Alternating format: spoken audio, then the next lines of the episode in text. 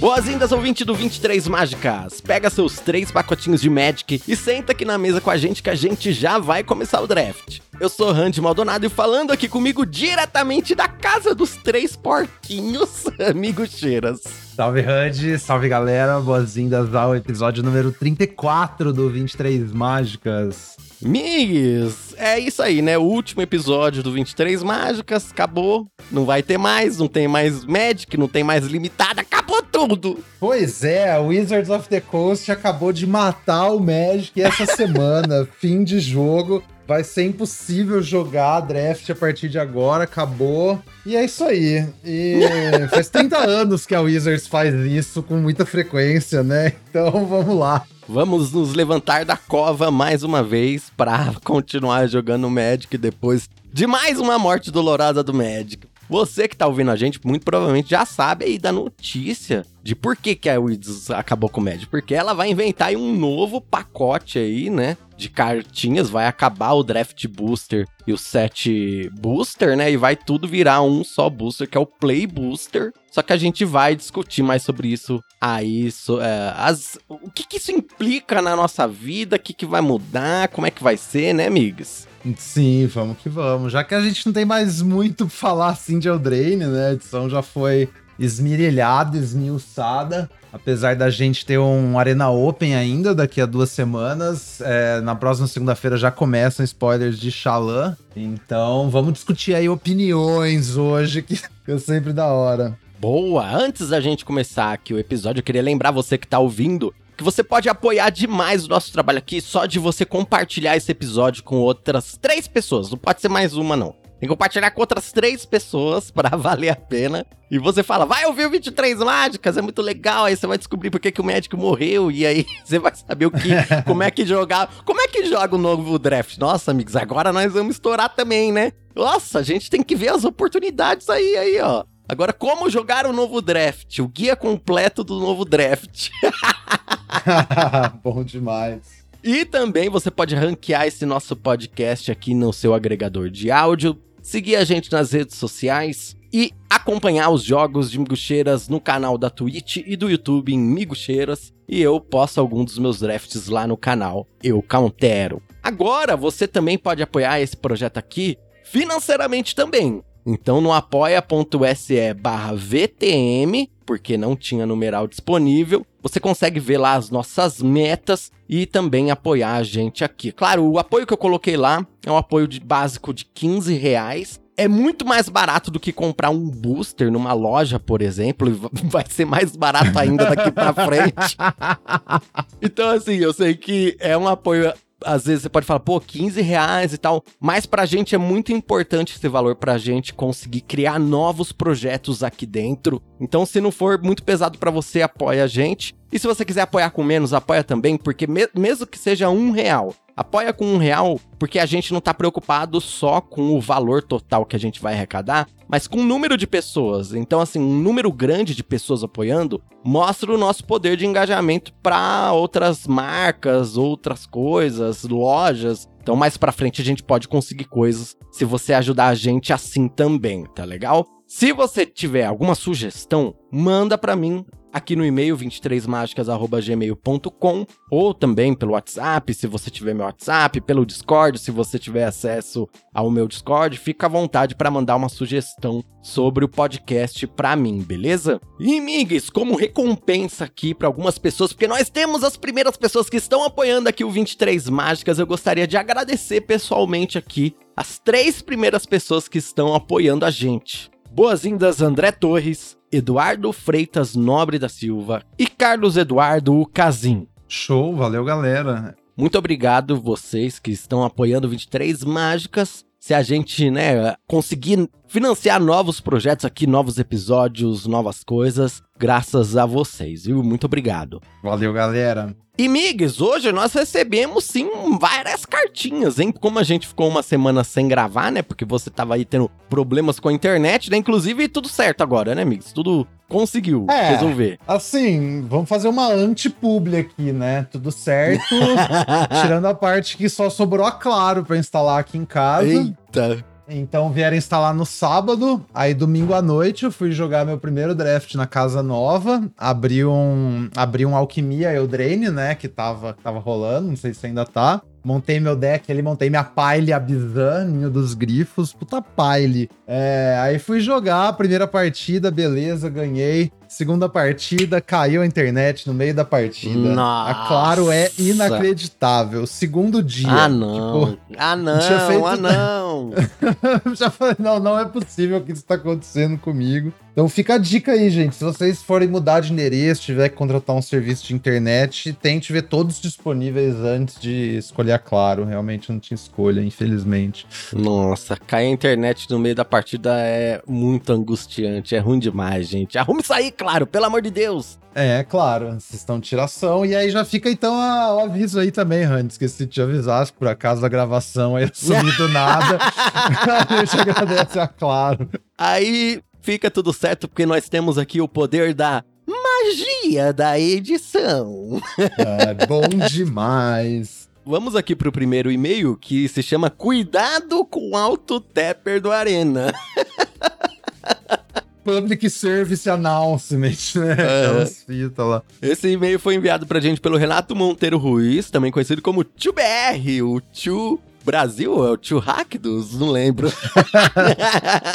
Teve essa história aí que, ah não, é o Tio porque ele joga de Hackdos, aí ele veio falar, Aham. não, não tem nada a ver, sei lá por que que eu pus BR. Bom, enfim, tio brasileiro. Tio brasileiro, venho por meio dessa fazer um alerta pra geral. Não sei se é impressão minha ou tem algo relacionado à quantidade de fixer não convencionais em terras selvagens de Eldraine. Na minha rasa experiência, sinto que o Autotapper do Arena anda trollando a turma mais do que o normal. Eu já vi de tudo, virar o fauno antes de estourar terreno, virar fauno antes de virar groto, Deixar a Groto destapada impedindo de jogar uma aventura na mão, porque virou o terreno com a cor da aventura. Virar a Ruby antes de virar o Fauno. Não virar o terreno com o Top Sprawl pra não perder mana. Então, assim, ele manda aqui, ó. Portanto, fica a dica: tapem manualmente as lands quando vocês tiveram muitos fixers. Depois não venha me dizer que foi arenado. É, não, toda razão. Inclusive, se vocês ainda não fizeram isso, quando vocês estiver com a areninha perto, aperta S, que vai em jogabilidade, tem a opção lá de desligar o autotapper. Eu recomendo muito fazer isso. É, inclusive, tem várias opções lá de fazer, deixar as coisas automáticas. Eu recomendo desligar todas. Tem uma de organizar os triggers também. E é isso aí, tapar manualmente todos os seus terrenos é o ideal, né? Mas se fosse pra tapar manualmente todos os meus terrenos, eu tava jogando mall e ganhando dólar, né? Com draft.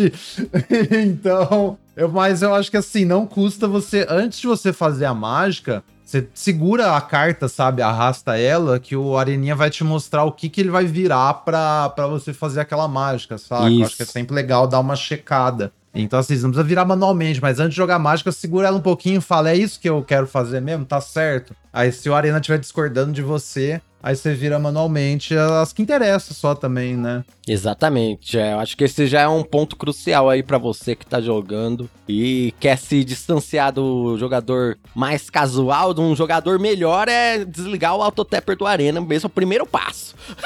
Sim, é bem importante isso aí. Mas isso que o Tube falou é super real. Acho que é, acho que acertou o ponto mesmo. É que tem muito fixer diferente nessa edição, muita coisa, tipo. E também o negócio das aventuras, então você tem muito problema com cor. Então vai parecer que o Autotapper tá te zoando mais, mas eu acho que é uma característica da edição mesmo. Só que, especialmente a fita da grota, eu acho egrejo. A Arena sempre tenta tapar sua grota por último, depois de tudo, sabe? Aham, é. É um bagulho muito assim, mas enfim. Nossa, eu já, já cometi vários erros, assim, nesse sentido de não virar grota, ou virar o. Fa... Não virar o fauna e deixar uma mana verde aberta, sendo Aham. que a mágica que na minha mão não é verde, sabe? Várias coisas, assim, tipo. Sim, sim. Tomem cuidado com o autotapper, galera. É, eu tava jogando aquele seladinho no Midweek ontem, eu fui fazer uma sequência lá que envolvia, acho que jogar tipo um barrete, criar um tesouro, usar o tesouro pra castar Utopia Sprawl na minha floresta, e aí usar essa floresta pra fazer outra coisa, saca? Se eu Uhum. tivesse confiado no Autotapper, a segunda etapa já não ia dar certo,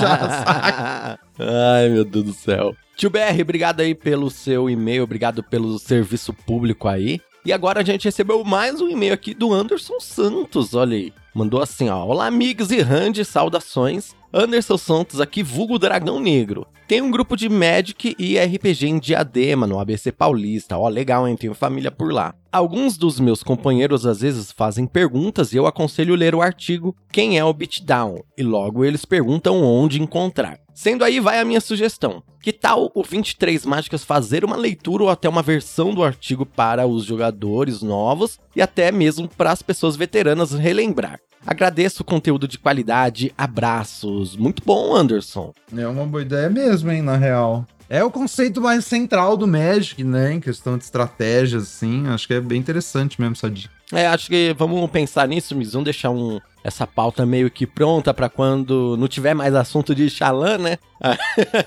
quando tiver naquele que nem tá agora com Terra Selvagem de Eldraine, que a gente sim, já sim. esmirilhou, como você disse, o formato, a gente pensa em falar sobre esse artigo, que realmente é um artigo muito importante e se estende para fora do Magic, né? Você pode usar ele para outros jogos de, outros jogos, game, é, faz é. É, até uhum. para RPG mesmo, para tudo tem, tem esse sentido, sim. É real, bem da hora. Mas interessante, agora me lembrou uma coisa. A gente fez aquele episódio falando do, do, do, do artigo do Sam Black, né? Uhum. Do jogo pequeno do jogo grande. Acho muito interessante que logo na sequência o Sam Black lançou dois podcasts falando primeiro do deck de rato, né? Que usa lá o Gnawing crescendo, e depois falando do deck de Grab Giant, que é meio que tipo o exemplo do deck de jogo grande, que você quer encher a mesa de coisas e usar um Gnawing crescendo, né? Que a gente até usava o exemplo do deck de elfo no artigo. Uhum. E o deck do Grab Giant, que é o contrário, que é o deck que vai ser uma pilha de remoção, que vai fazer o jogo ficar pequeno, fazer o jogo menor. E aí, quando tudo acaba, você tem um Grab Giant que vai conseguir converter seus terrenos em mais cartas e tal, te dá uma vantagem enorme. Então, achei muito legal, porque Logo na sequência, ele meio que exemplificou os dois decks, assim, são, tipo, os dois decks são hack dos base, né, mas em teoria pode ser outras cores, né, são vermelhos, mas são é, os, os exemplos opostos do, do, do, da teoria do jogo lá apresentada. Achei bem massa. Verdade. Poxa, que legal. Eu não vi eu não ouvi os podcasts esses do Sam Black. Legal aí, ó. Ficar a recomendação aí para você que tá ouvindo. E Migs, a gente recebeu um recadinho em áudio aqui de uma pessoa que tá apoiando a gente. Que delícia, sorte aí. O André Torres mandou pra gente isso aqui, ó. Vamos ouvir. Salve Migs, salve Andy. Muito feliz em poder apoiar esse projeto. É minha companhia na volta às aulas da sexta-feira aqui. E eu tenho certeza também que é muito importante para nossa comunidade mais engajada em draft ter acesso a esse conteúdo premium em português, né? É um diferencial muito grande. Muitas vezes o que vocês falam aqui na sexta-feira, na outra semana só, alguém tá falando a mesma coisa em um podcast gringo aí, que talvez por não saber inglês, por não conseguir compreender a língua, alguém aqui no Brasil não teria acesso. Então, muito massa esse projeto, por isso eu apoiei. Queria também deixar um, uma dúvida aí, um mini tópico para vocês sobre como vocês abordam o, os pod drafts, em, por exemplo, lá no grupo do MIGs, os torneios que a gente joga lá. Quando vocês são empurrados para determinada cor, por exemplo, eu, muitas vezes eu sou empurrado para GRU, atualmente eu não estou gostando de jogar de GRU, o que é tipo, totalmente contra a minha preferência, eu preferencialmente gosto de jogar de água, mas nessa edição eu sou time azul aqui como vocês abordam quando vocês são empurrados para essas determinadas coisas que vocês não querem jogar, mas a mesa está te pedindo isso tentam draftar aquilo mesmo a contragosto, se mantém um pouco mais aberto, ver se abre, abre mais uma coisa. Queria essa ideia de vocês. Que é uma coisa que tem acontecido muito comigo nesse formato. E falar pra galera apoiar o 23 Magics. É quase nada. Então se você puder, apoia aí. Vamos que vamos. Migs, e aí, hein? Sobre essa dúvida aí do André, o que, que você faz no pod draft quando você tá sendo arrastado pra uma cor ali que você não tá curtindo muito na edição? Ah, boa pergunta. Aí tem duas opções, né? Você morde e vai mesmo pro, pro deck, e aí, tipo, acho que especialmente quando a galera quando é meio sabido que o deck é ruim, sabe? Se você tem uma expectativa que ele vai estar tá muito aberto, acho que você pode entrar mesmo e boa. Uhum. Ou aí acho que depende também muito do seu começo, né? Se você começou numas cartas melhor, sabe? Especialmente quando você começa assim numa cor só, acho que dá pra você Sim. tentar segurar mais nela, né? Aí vai uma questão também bem do de como, como começou seu draft, qual espaço que você tá, eu acho. Então, assim, na verdade, depende, né? Mas esse é o negócio. Eu acho que quanto mais forte meu começo, se eu, eu começo pegando cartas premium de uma cor mais visada, assim, você tenta se agarrar para ela e achar uma cor secundária, né? Aí mesmo que a cor secundária seja aquela que eu não necessariamente gosto, mas se eu tô pegando carta boa dessa cor 1 e a cor 2 tá aberta mesmo, assim que você vai terminar com um deck bom, eu acho. Essa é a fita, né? Sim, eu acho que essa sua estratégia de se agarrar a uma cor é bem importante, assim, porque a, a gente às vezes tem essa impressão de ficar aberto é pegar uma carta de cada cor, né? E não exatamente é isso, né? Às vezes você manter ali numa cor sólida, com cartas uhum. sólidas, tudo da mesma cor, você tá mais aberto do que se você tivesse uma carta de, ca de cada cor, né? Sim. Sim. É que eu acho que também tem uma coisa que vai muito da edição, né? Sim. Comparar Eldraine agora com, com o Senhor dos Anéis, por exemplo. Senhor dos Anéis eu não queria encostar em carta branca, assim, de preferência. Tipo, a não ser que fosse um caso muito extremo. Ou se quer carta verde também pro fim da edição. Eu uhum. acho que eu não uhum. joguei pod nenhuma vez Senhor dos Anéis, inclusive, agora que Agora que pensando nisso. Mas, enfim, tem acho que uma variância entre cada edição também. Quais, quais são as. Qual a diferença de poder entre os arquétipos? Eu acho que entra nisso. Mas, mesmo quando tá, tem assim uma cor que é muito tipo atrás, na percepção da galera, se é pod, eu acho que ela é menos menos desejável do que seria no Arena, sabe? Pensando, por exemplo, azul em Firexia. Eu tenho menos receio de terminar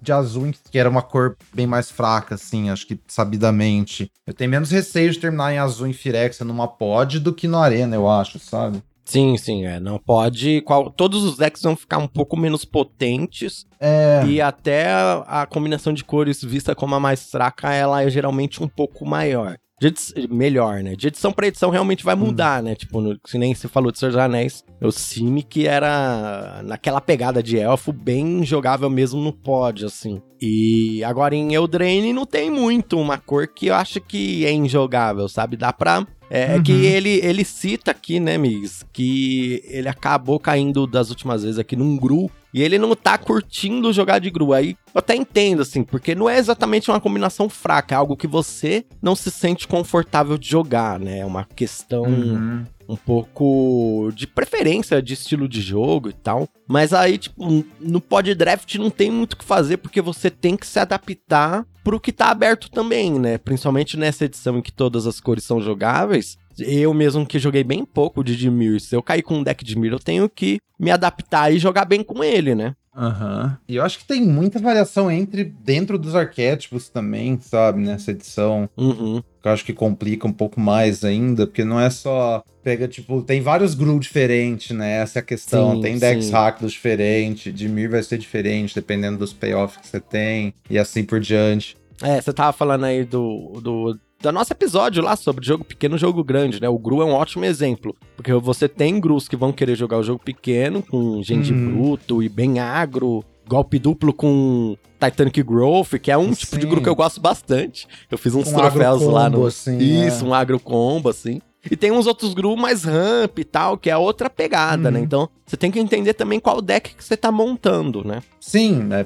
É, exatamente. Outro exemplo, acho que tem aquele Golgari agro do Alex lá, que é um monte de gente bruto, um monte de carta barata, tem uns Brave versus o Golgari meio normal, que a gente sabe que é um mid-range que vai por cima, sabe? Tem, então tem, tem decks e decks e decks em cada cor. Eu acho que é muito louco. Esse Golgari Agro é um ótimo exemplo de pod draft, né? Um deck que no pod draft é eu consigo imaginar você conseguindo fazer ele, sabe? Se uhum. os Engie Brutos estão passando, estão passando as cartas baratas pretas assim, mas um, você tá vendo assim, ó, eu tô num Golgari, mas não tá vindo aquelas cartas pomposas num Golgari mid-range. Só que esse uhum. agro aqui é um subdeck que tá aberto. No pod draft, ninguém parece que tá nele. Você entra nele e consegue um bom resultado, né? Sim. Mas essa, essa graça também, né? Identificar esses decks na hora, assim, é uma skill muito louca, velho. Tanto porque no Arena a gente é muito mais previsível o que, que, vai, o que, que vai acontecer, né? Você pegar o, o número do alça lá, você consegue plotar num gráfico qual é a chance da carta roletar ou não. Replicar isso aí no pod é muito mais difícil. Especialmente é... quando você tá jogando com gente boa, né?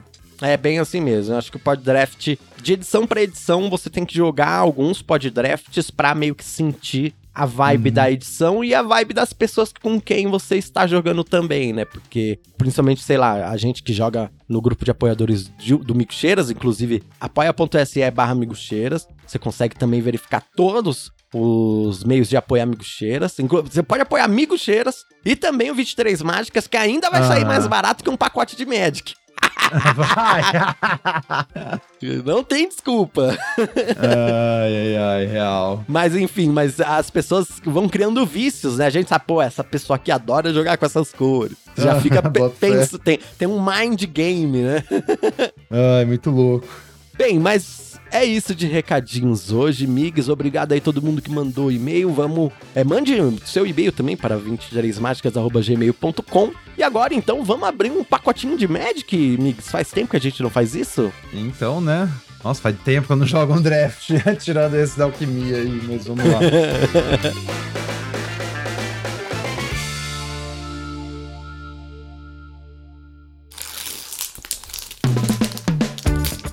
Hum, cheirinho de carta nova é bom demais. Começando aqui o nosso pacote de médico com Red Tooth Genealogist, 2 e verde por um 2-3 elfo. Quando ele entra no campo de batalha, você cria um papel real ah, em outra criatura que você controla. Você viu aquele meme do iceberg que eu mandei lá no grupo? Pô, não vi, Migs. Eu tô muito. Eu não tô tendo tempo de abrir o WhatsApp ultimamente. Eu vou ver se eu acho aqui, se você botar na, na descrição aí do episódio.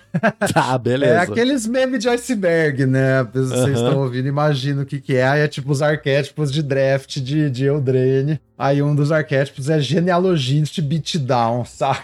Pô, acho. É. Acho, eu, eu, inclusive, no Selesnia com Gengibruto e Genealogista, eu fui muito bem às vezes que eu montei. Uhum. Essa fita, se você tiver uma quantidade muito alta de drop 1 e 2, essa carta é bem boa na real, sabe? O problema, não sei, a questão é que a edição não é tão sobre isso. Mas nesse deck específico, por exemplo, esses deck off aí, Gruagro, sabe? Você botar isso num Genji Bruto também, coisa linda. Então É, o- entra nesse, nessa vibe. É, o. Selesnia Agro, o o Gru Agro e o Golgari Agro que a gente tá falando. São Aham. esses subdecks, né?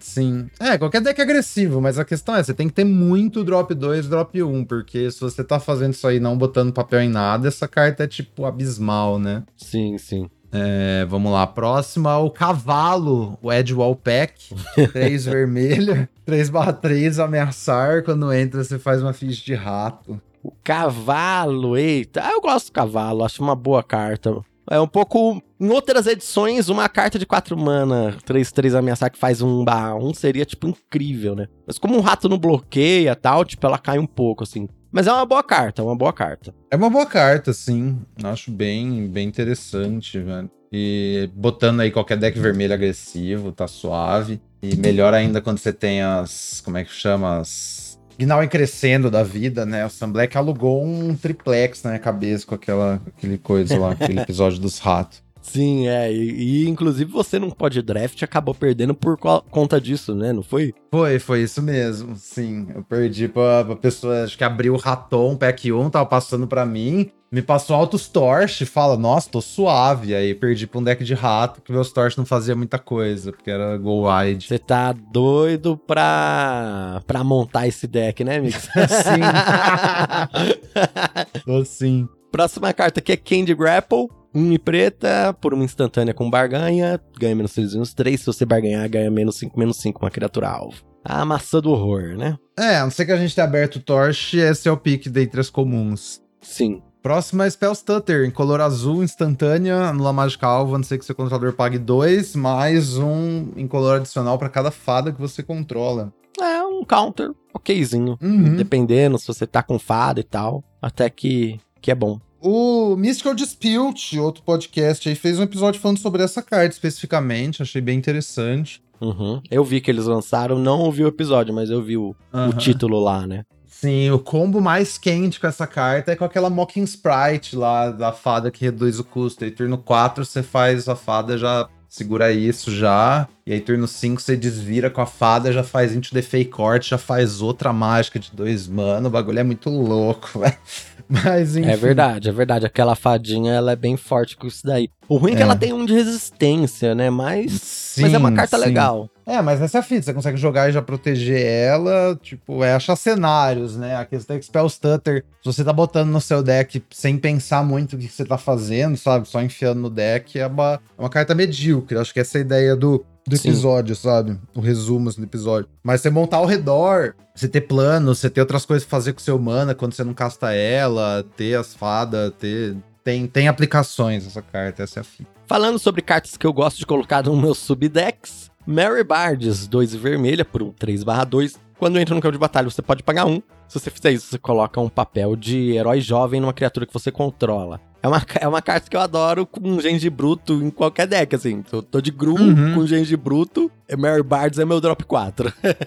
Sim, ah, Ben Bards é da hora, até nos, nos, nos boros regular, assim, Sim. também. Liga só Celebration, né? Uma carta flexível. Acho bem interessante. Eu gosto Mas dela também, também- acho bem, né? É. É, não é um pique muito Na prioridade, alto. é. isso. Mas exatamente, mas. O, falando no outro podcast, eu fiquei só. Vai jogar esses dias, eu fiquei só ouvindo tudo que eu tinha atrasado, assim, né? mas. Os meninos do Lord of Limited soltaram um podcast animal também. É um dos exemplos que eles dão. É tipo, a hora que você tem três Genji bruto, tem uma série de cartas da edição que sobem em valor absurdamente, né? Tipo, Sim, os Mary sim. Bards da vida, os Catinhos, até o Battle Garb, sabe? Tivene, tipo, um monte de carta sobe. Isso é uma ideia de, de sinergia muito louca, né? Quando você encontra esses núcleos de sinergia nas edições que melhoram uma série de cartas. Acho que o Genji Bruto é uma dessas cartas. E tem outros decks que você não tem isso e Genji Bruto nem tá no seu plano, sabe? Não é uma carta intrinsecamente forte por si só também, né? Exatamente. Porque es- essas cartas melhoram muito quando você tem Genji Bruto, mas você também só tem Genji Bruto sem nenhum payoff, se também não casa com o seu plano, também não vai ser aquelas coisas. Então tem um. O que, que é sinergia na edição? Muito interessante, fascinante. Os planetas têm que estar alinhados, né? é, mas é fascinante. Próxima carta. Hopeful Vigil, em color branco, encantamento. Quando entra, você faz um 2-2 vigilância. Quando ela vai pro cemitério, evidência 2. E aí você pode pagar duas, uma branca pra sacrificar. Show, um dos melhores drop 2 aí do, do branco, né? Uhum. Sim, melhor comum branca, um dos melhores drop 2 da edição. Que pau a pau ali com. Acho que GBG eu botaria em primeiro e o. Aí isso aí, Monstrolito, segundo, assim. Falando de drop 2 comuns, né? Sim, sim. Próxima carta, não tem muito o que falar sobre, sobre o sigil, né? Vamos falar. É, s- ah, o Sigil, é verdade. Excelente. Não tem muito o que falar, é excelente. Próxima carta é Twin Veil Guide. 3 e branca para um morcego. 2 barra 3 voar. Que ganha mais um, mais zero e lifelink se você ativar a celebração, né? É, é um morcego, né? Convenhamos. É, pior que eu botei no meu último deck de draft porque eu tinha linha dos grifos, eu tinha altas gretas, então eu ia celebrar fácil, mas, tipo, puta, é muito garbage, velho. É muito ruim. É, então, tipo, sei lá, as- é aquela coisa, um morcego sempre vai ter uma outra partida que você vai ver ele em jogo e você fala, pô, é. legal, hein, funcionou mó bem. Mas em Sim. 95% das outras partidas ele é ruim, sabe? É, a quantidade de jogos que você vai perder porque você fez uma carta abaixo da curva no turno 4 é imensa, velho. Você nem... E a fita é que você nem vai perceber por que, que você tá perdendo esses jogos, né? Tipo, Uhum. necessariamente, assim, sabe? Até você parar e se ligar, falar, não, eu preciso parar de botar morcego no meu deck, e sensivelmente só em rate começa a subir, sabe? Mas Exatamente. essa é a fita, galera. Criaturas. É o que a gente falou naquele episódio de avaliar carta, né? Mas pra quem não ouviu, criaturas abaixo da curva, criaturas que vão entrar e não vão bloquear bem, é uma perda de, de tempo, né? Você tá caindo pra trás e pra trás e pra trás e tal. Sim. Ah, a próxima carta, Cut In. 3 vermelha, feitiço, 4 de dano na criatura alvo. Você cria um papel de herói jovem até uma criatura alvo que você controla. Esse pacote aqui tá, tá interessante, hein, Mix? Tem bastante Tá carta forte, legal, é, velho. tá forte, só carta playable e tal. Candy, sigilo, Cut In. Três boas comuns. Acho que Cut In tá, tá atrás, assim, tipo. Pra É. mim tá nível do vídeo abaixo, se pá, na verdade. A não ser que você já tenha o pacote, o pacote agro, né? Ela sobe muito. Mas assim, vídeo é uma carta muito mais versátil. Candy, então, nem se fala, né? Sim. Mas Catim tem mais uma direção, mas enfim. É, eu acho que tem essa coisa, tipo, eu sou uma pessoa que eu gosto de jogar de vermelho, então eu fico meio, tipo, pô, Uhum. Em cima de Candy. Não pode draft isso. Sobe até um pouco pra mim, tipo, pô, aí eu já dou uma cortadinha no vermelho e tal. Mas no P1P1, no- assim, no embate direto entre as duas cartas, Candy Grapple é melhor. Candy, não. Fácil, é muito eficiente. Próxima carta é Root Rider Faun, 1 e verde por 1 barra 3, o Faun que adiciona uma mana verde virando, e você pode pagar um virar e adicionar uma mana de qualquer cor. Um fixinzinho. É, ok também. É bom nos decks de ramp. Às vezes você vai usar Fixing também, aqueles decks base five color, base É. verde, sei lá. É. Já que a gente tava falando sobre esses subdecks super agressivos que vão usar gente bruto e, e tal, essa é uma carta que você não quer no seu deck, né? Porque não é uma Uhum, carta que você quer pra atacar. Então, assim, tá montando um Gru agressivo? Lógico, você não tem. Tá faltando a última playable, às vezes você coloca um fauna e tal, mas você não quer isso, não. Ah, não, não. Você tem os drop 4, mas é, idealmente 2 mana 1 3. Não, você quer criaturas que vão pra cima, né? Mas aí você tem, por outro lado, o deck vai fazer Utopia Sprawl na 1, Fauno na 2 e. É, aí, e aí ganha, e ganha o jogo na 3. É. Delícia. Ah, então, comuns é, acho que Grapple. Aí, segundo lugar, acho que, tipo, Vigil e Cutinha é mais um debate, assim. Acho que Vigil ainda é mais importante, velho. É, eu também, também tô na mesa que você, assim. Acho que eu ia analisar o pacote, assim, e tal. Uhum. Ver o que que, que, que fica mais E aí? interessante pra mim. Eu acho que eu ainda pegaria vermelho primeiro, antes do que pegar uma carta branca nessa edição, mas preferência Aham. pessoal, assim. Uhum. É, eu acho que Vigil é muito eficiente. Tipo, se você jogar de branco, você quer Vigil. Que branco tem um negócio muito das. Aquelas cartas funcionam muito bem entre si. O pacotinho Vigil, Celebrante, Uhum. Archon's Glory, sabe? Acho que tem uma vibe assim Nossa, muito. esse pacote é, é ótimo. Uhum. E aí você junta a saga da princesa ainda. Vamos lá. É, primeiro em comum, Twisted Felt. Duas vermelhas, feitiço. Ganha controle da criatura alvo até o final do turno. Desvira, ela ganha ímpeto até o final do turno. E você faz um papel de malvado anexado até uma criatura alvo. A gente já falou dessa carta mais de uma vez aqui no podcast, né, gente? Ótima, decks agressivos, tal, yada, yada, yada. Erradíssima, mas eu ainda pegaria Candy. E assim, Twisted Felt roleta metade das vezes. Eu acho que você tá jogando, é surreal. Sim. A próxima carta é Royal Treatment, uma verde por uma instantânea que a criatura que você controla ganha Hexproof até o final do turno e você cria um papel real nela. Essa carta é muito interessante, hein? Eu Uhum. acho que essa carta é um pique altíssimo, assim, mas eu não acho que é mais alto que Candy. É, eu também acho que não é mais alto que Candy, não. Depois de Candy, eu acho que é essa, sim. Aham. Boto fé, sim. Ela faz uma coisa meio única na edição, assim. Cria um É. papel, sabe? Tipo, essa proteção um é muito importante. Sim, um mana só. Não, essa carta é incrível, incrível. Mas vamos lá. Galvanic Giant, 3 azul, 3, 3. Quando você casta a mágica MV 5 ou mais, você vira a criatura alvo que o oponente controla e bota o marcador de atordoamento. E tem uma instantânea, 5 azul, azul. Você compra 4, descarta duas. Nossa, agora que eu reparei nessa carta, que é uma giganta, né? Que tá Uhum. empinando várias pipas. Olha só que da hora. Eu não tinha reparado Nossa, nisso. eu não tinha reparado também, não. Que tá brisa. empinando pipeira, mano. E tá só no ela- cerol aqui. Ah, e ela é tipo. Ela tá empinando as pipas pra cair o raio nas pipas. E ela tá, tipo, meio que armazenando a. Storm Reading, né? Ela tá, tipo, parece que ela tá armazenando a, a coisa, porque Galvanic é Isso. né? Uma parada elétrica. Nossa, que arte incrível, velho. Eu nunca Caraca, eu também nunca tinha reparado. Parabéns aí pra pessoa que, que fez essa arte aí. Nossa, da hora mesmo. Agora a carta, essa aí deve ser, tipo, a quinta, sexta, sétima carta que eu pegaria desse pack. É, essa é uma carta que no início da edição eu vi algumas pessoas testando, aí parecia, ah, talvez tenha um espaço pra ela, mas depois já, tipo, ah, sei lá, só qualquer outra coisa é melhor. É. E a gente já falou aqui sobre os piques, né, da gente. E a nossa rara aqui da edição é The End, dois preta e preta por uma instantânea que custa dois, a, dois incolores a menos pra conjurar. Se o seu total de vida for 5 ou menos, e aí você exila a criatura ou Planeswalker alvo. E você busca no cemitério, na mão e no grimório por da pessoa que exilou, né? Por o número de cartas com o mesmo nome daquela permanente, exila eles também. E para cada carta que esteja na mão dessa pessoa, ela compra uma carta por carta que foi exilada. Tá bom.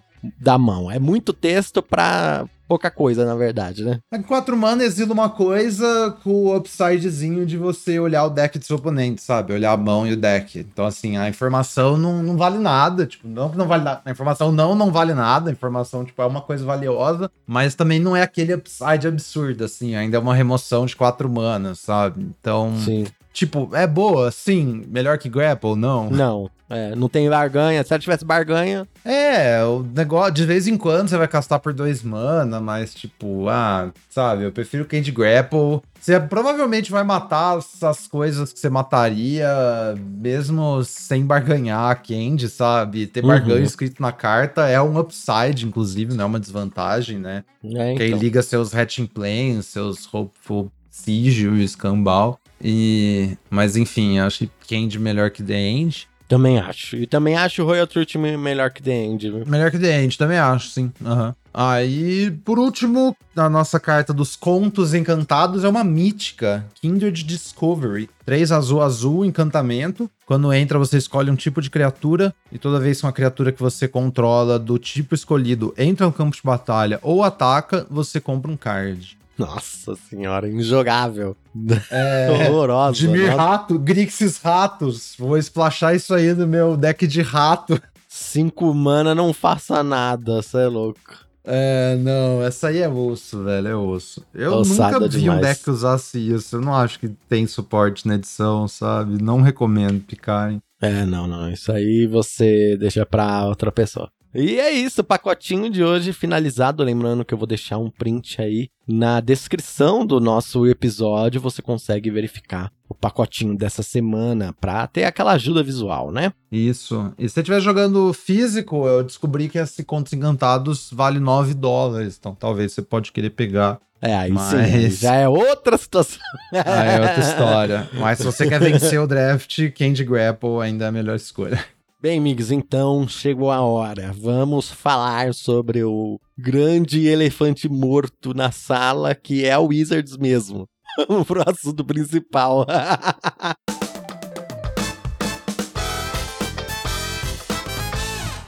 Bom, galera, a nossa história começa no começo dos anos 2000, quando uma empresa chamada Hasbro, que é uma corporação de capital aberto estadunidense, ou seja, ela tem obrigação por lei de maximizar o lucro dos acionistas. Essa empresa comprou uma- um estúdio de jogos chamado Wizards of the Coast, que na época publicava Magic e Dungeons and Dragons, né? Aí o que aconteceu é que desde então, basicamente, a Wizards mata o Magic todos os anos. Porque, assim, o objetivo principal do Magic não é divertir a gente, sabe? É muito bom que a gente consiga encontrar divertimento nas cartinhas. Só que o objetivo principal do Magic é dar lucro pros acionistas da Hasbro, sabe? Por mais radical que possa parecer essa ideia, galera, essa é a realidade brutal do capitalismo tardio que a gente vive. Então, enfim, o que aconteceu essa semana? A Wizards matou o Magic de novo por Porque ela criou. Ela vai acabar com o draft, vai acabar com os pacotes, não vai ter mais o pacote de Magic que você conhece. Eles vão deixar de existir. E agora o Booster Draft e o Booster de coleção vão se juntar num só que vai ser o Play Booster, o Booster de jogo. Que vai ser pior e mais caro. É isso mesmo, Mix? Aquele bem reclamão, né? Nossa, exatamente. É Aquele negócio, né? O que o jogador de Magic mais gosta é reclamar sobre Magic. E dado que o, que o tema do Magic é mudança, não sei se vocês perceberam, mas assim, a cada mês sai peças de jogo novas. Então o jogo tá sempre mudando, né? É, e E, o que a galera mais detesta é mudança. é mas, enfim. mudança, é.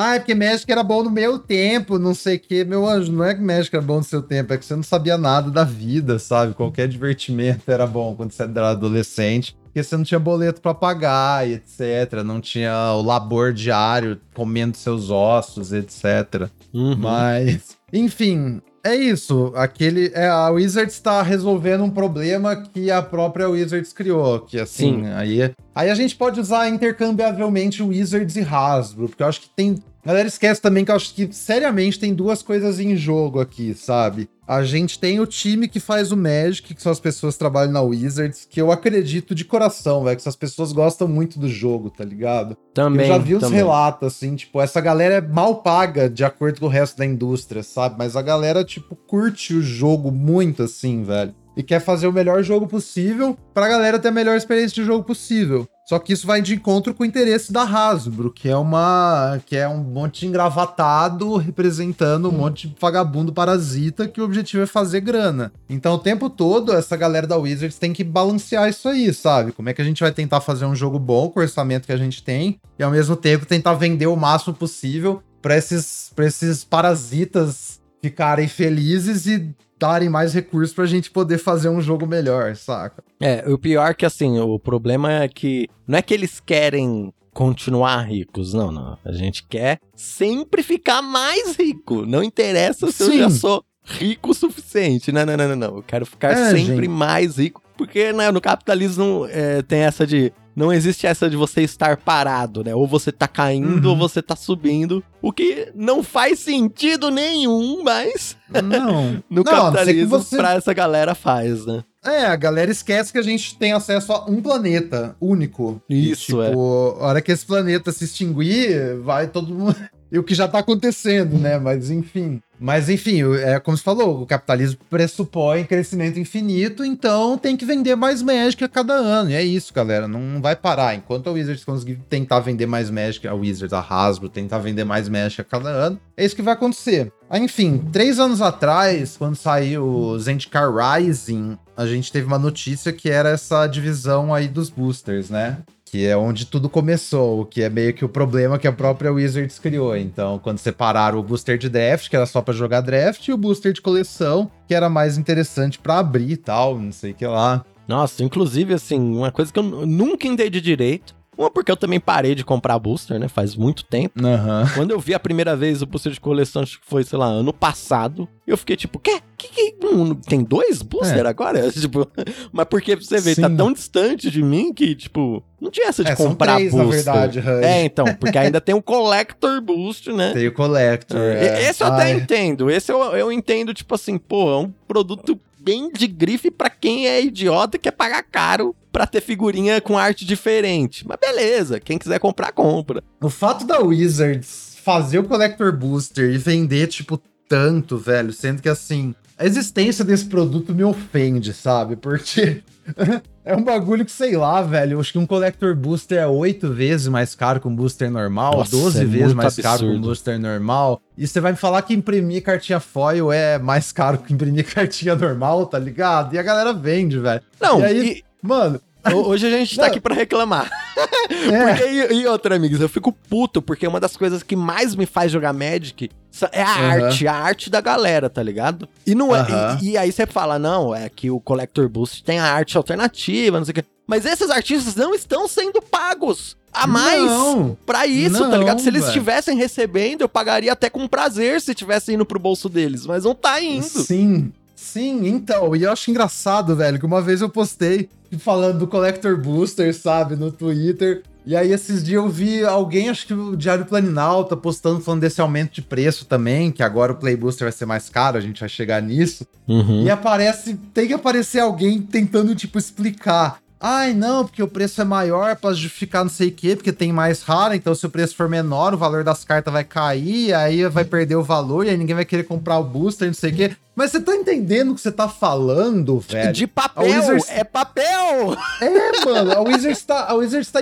vendendo carta, um booster de carta foil a 12 vezes o preço da carta normal e a galera tá comprando, tá tentando justificar. Tipo, por que isso é bom, tá ligado? E eu, eu entendo, eu juro que eu entendo o economês, sabe? Sim, E eu sei que, assim, eu entendo também que o, o Collector Booster, na verdade, teve um efeito muito bom pra quem joga Magic, que é barateou o preço das singles, tá ligado? Das cartas Sim. avulsas. Sim, Então, sim, tipo assim, antes se você queria uma Sheoldred, só tinha aquela Sheoldred que vinha no booster regular, ela era uma nota. Agora, a Sheoldred normal ainda é uma nota, ainda é cara pra cacete, mas você tem uma série de preços de Sheoldred disponíveis, né? Desde a normal até a mais fita. E todas as cartas que não são a Sheoldred daquela edição são ridiculamente baratas, saca? Porque todo o valor das cartas tá na arte alternativa, tá no Serialize, de Escambau. Então, assim, o pior é que Collector Booster foi uma das melhores coisas que fizeram, mas assim, eu acho que é um bagulho tão, tipo, descolado da realidade, velho. Alguém virar e pagar 12 vezes o preço de uma caixa de booster porque as cartas são foil, saca?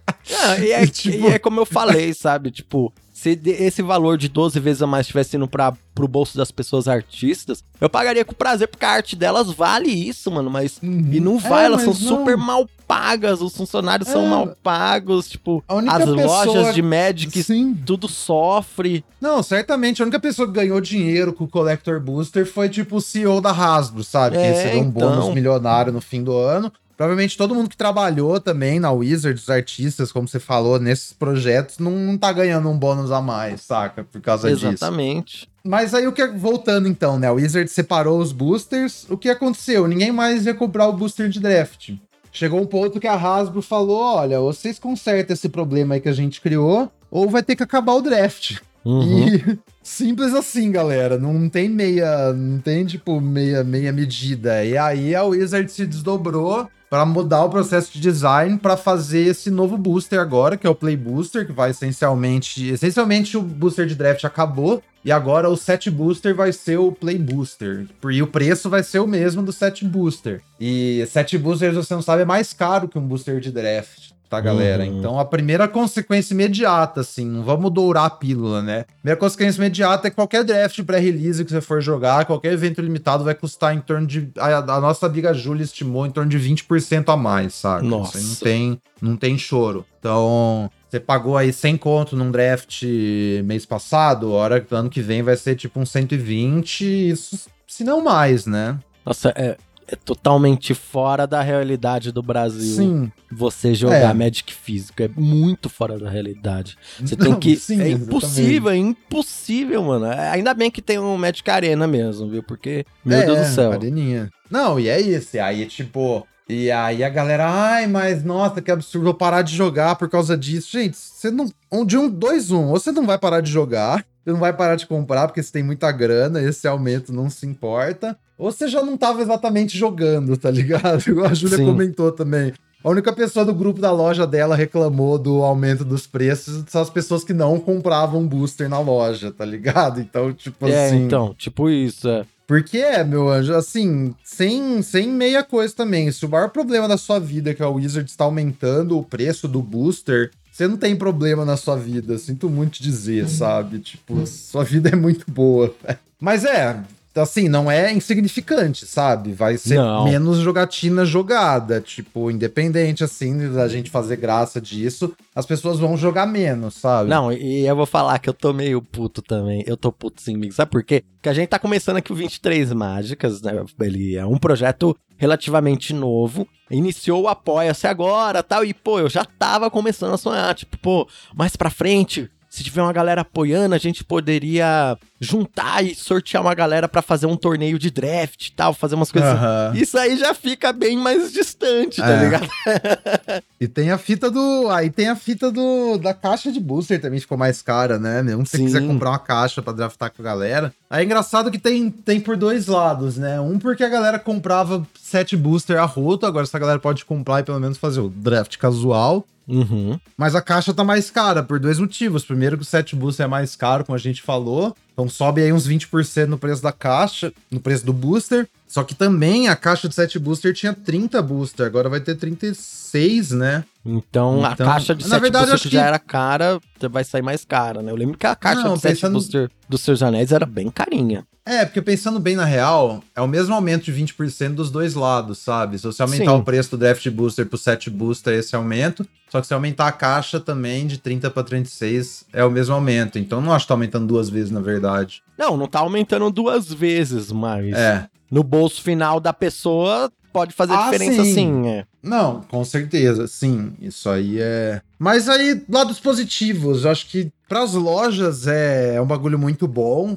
A Júlia ficou trocando ideia, né, com a galera, assim, tipo, uhum. tem uma uhum. questão de inventório que a própria Wizards fala no artigo, que é uma parada muito boa. Que, tipo, aí você tem dois produtos, a loja tem que comprar uma caixa de cada. porque é assim que funciona. Que a Wizards vende pra distribuidora, a distribuidora vende pra loja. E a Uhum. loja tem, tipo, um mínimo e um máximo que ela pode comprar de cada produto. A loja vai lá, tem que comprar um mínimo de uma caixa de set booster e uma caixa de draft booster. O set booster vende, o draft booster não, fica encalhado. Aí vai passando o tempo. E a loja precisa de capital de giro, e tem um monte de booster velho encala- encalhado, saca? Então, também já resolve esse, esse caô aí. Até a fita do set booster é melhor pra você abrir e vender single também, né? Aí o Maru vem com uma conversinha mole de que, ai, mas o draft vai ficar mais caro, mas você vai abrir mais rara, então você tá recebendo um valor melhor pelas suas cartas. É. O que é o mesmo papo mole do jogo que vem falar que o Collector Booster também tem mais valor. Porque É. assim, meu anjo, se eu for pagar 120 reais num draft,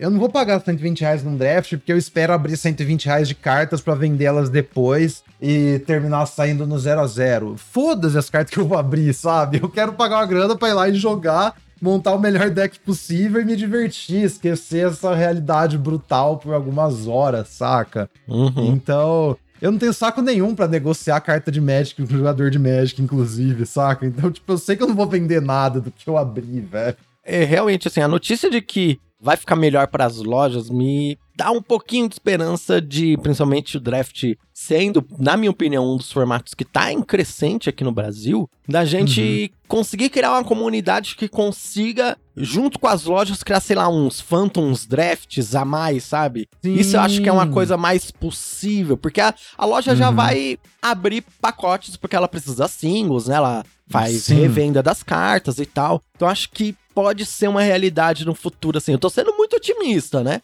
Mas Uhum. é uma coisa legal de se pensar. É, a gente sabe que a loja Neutral Ground faz isso, mas porque lá é foda, né? Mas, de fato, porque o, o EV do Draft Booster era horroroso pra abrir, agora o EV do Play Booster é bom. Então, como falar, a loja vai abrir os pacotes mesmo, sabe? É, já organiza ali. Se tiver aquela galera disposta, saca, pra, pra juntar e draftar e tal, aí dá muito certo isso que você falou. Tá aí, ó, já fica aí a dica aí pra você que tá ouvindo. Tá aí, ó, já que o, o draft mesmo na loja vai ficar um pouco mais difícil, a gente pode aí, lojas, lojas que estão ouvindo, que queiram fazer Phantom Draft aí no futuro, conversa com a gente aí. que A gente, público a gente tem pra levar, né?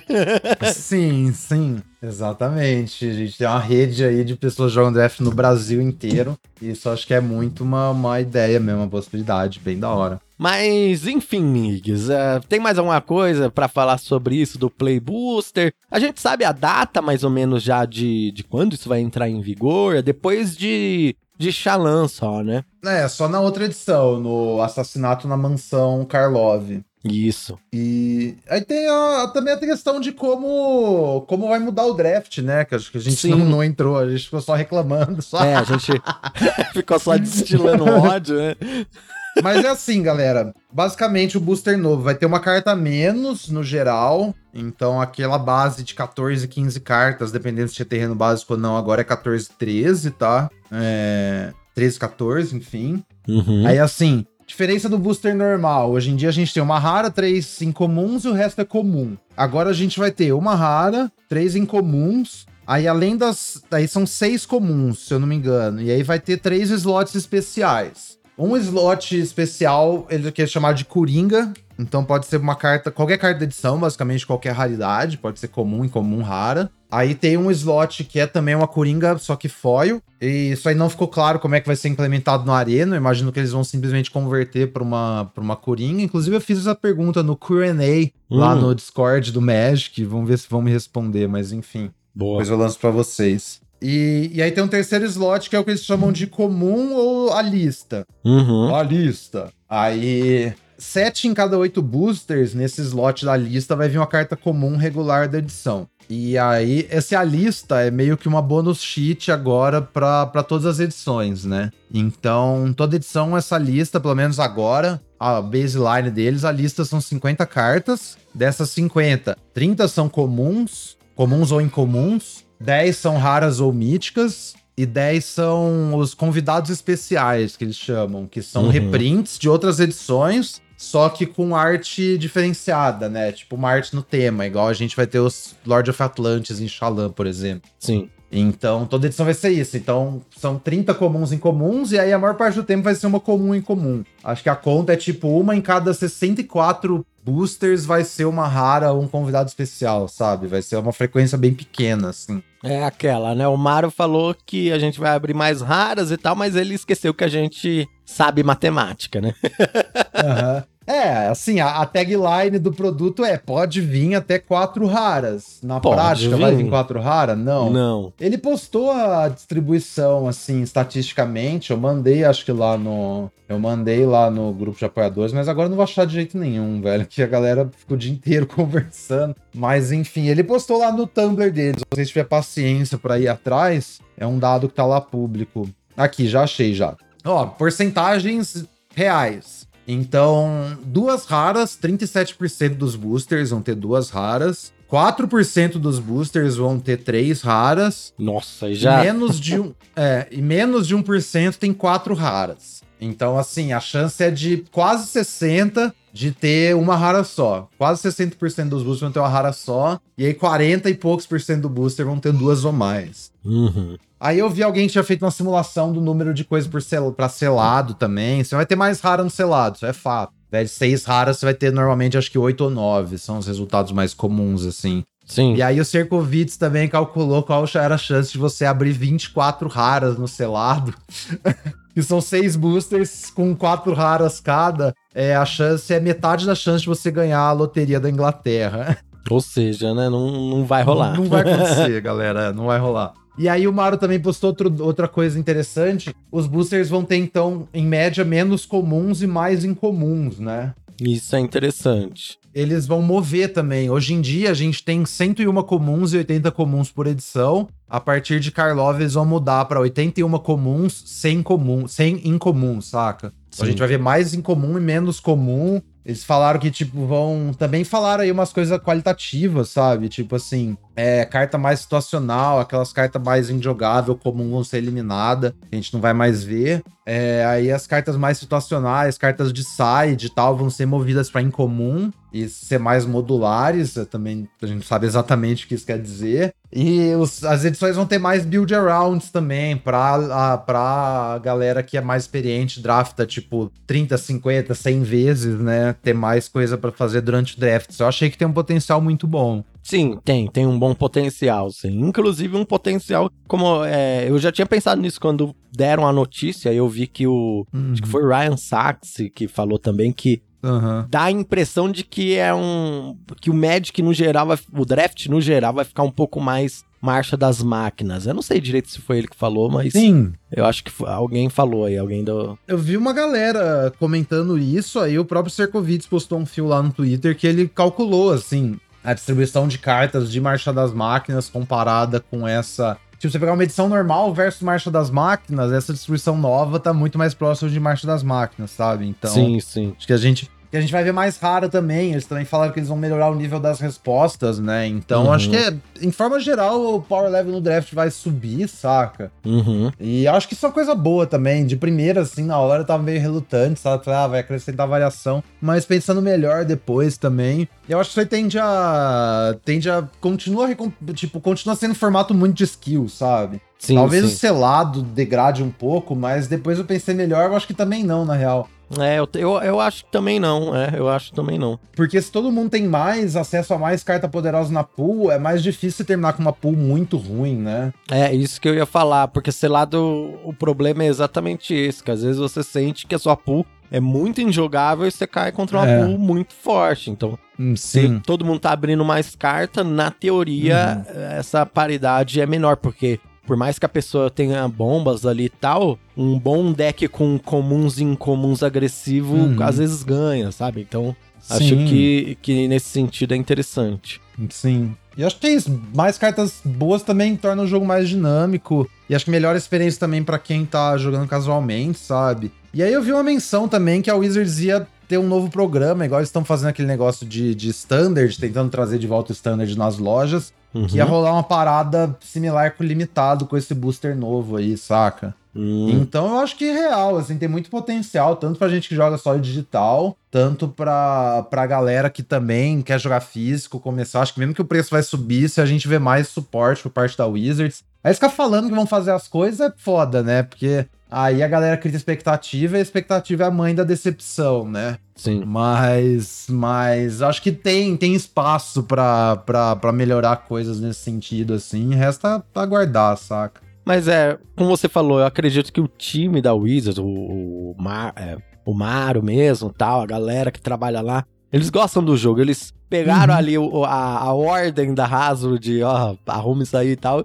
Tentaram fazer um bom trabalho no sentido de, não, vamos então realmente melhorar e talvez melhorar a experiência das pessoas no limitado, no físico e tal. Acho que existe sim uhum. uma tentativa sincera de deixar o jogo melhor, sim. Sim, eu acho que, pô, não só isso, mas também a transparência com que a Wizards Tipo, que essa galera tá se esforçando pra passar as coisas, especialmente o Mario, sabe? O Mario tem um Tumblr lá que ele fica respondendo questão da galera o dia inteiro. E aí teve a live ontem que ficou o Mario e o Mike Turan lá também, falando, falando, explicando, tipo, tudo uhum. pelo menos que dá para explicar publicamente. E essa fita aí no Discord, sabe? Que a gente acabou de gravar, eu quero dar uma lida também, hoje mais tarde, que eles também iam responder as questões da galera, saca? Inclusive já, já foi tudo coisado aqui já foi tudo respondido aqui. Eu quero dar um bisu também, mas eu acho que é isso. Tipo, eu tô bem, bem otimista, assim, agora com, com essa mudança, sabe? Até porque a parte do negócio ficar caro meio que quase não me afeta, né? Porque eu não jogo. É, mais. eu já não comprava antes, né? A verdade é, é essa. É, exatamente. Então, assim, pô, vamos jogar mais.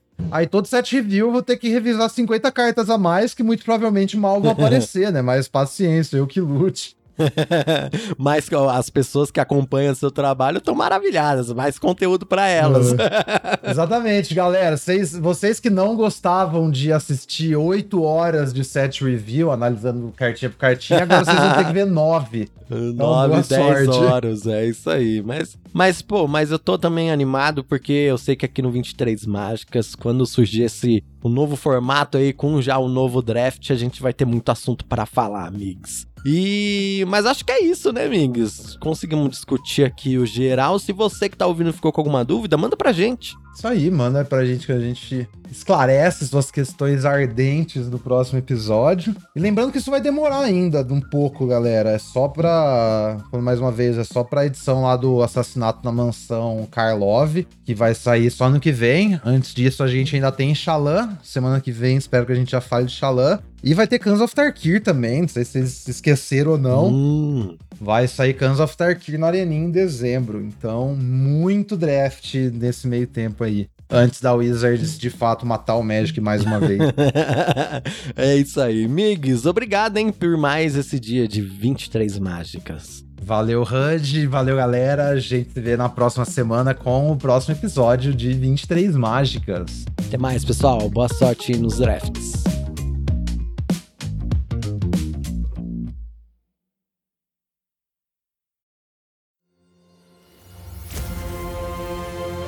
Este programa foi editado pela Grimório Podcasts.